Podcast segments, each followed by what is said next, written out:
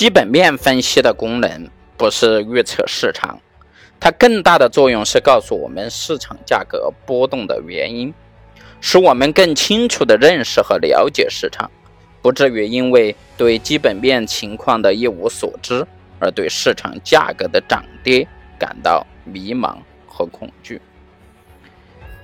一九九三年，巴菲特在致股东的信里面这样写道。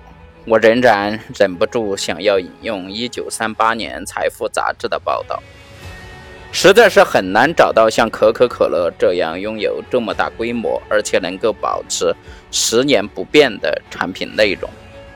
如今又过了五十五个年头，可口可乐的产品线虽然变得更加广泛，但是令人印象深刻的是，对它的形容依然如此。巴菲特对可口可乐总是赞不绝口，可以说他看重的就是可口可乐令人满意的基本面信息。基本面分析是你买入任何股票之前呢，必须要做的一件事情。通过分析确定该股的质量以及相对强势，也就是区分其劣势的过程。基本面是。股票长期投资价值的唯一决定因素。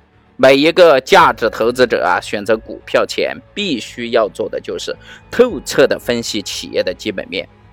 许多投资者没有系统的分析方法，甚至仅仅凭某一短暂或者是局部的利好因素就确定说要买入了。那么投资者就很容易受一些感性因素的影响而做出错误的操作。如听信其他投资者的言论呢，或者是生活中对某一消费品牌情有独钟，那么就买入其股票等等。巴菲特在股市的成功啊，依仗的是他对基本面的透彻分析，而非对消息式的这种巧妙利用。正是因为有巴菲特这样老实本分的投资者，正是因为市场对巴菲特理性投资行为的高额回报。使得美国的资本市场成为世界上最稳定、最成熟、最有活力的金融市场。作为经济晴雨表的美国资本市场的长期稳定健康，反过来又对经济产生了良好的反馈作用，那么成为美国经济长期保持强势的根本保障。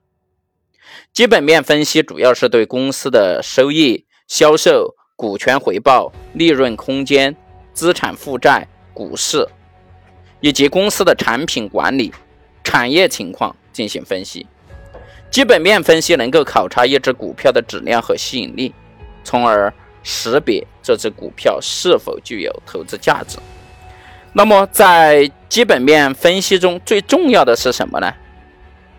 公司的盈利能力是影响股价的最重要的因素。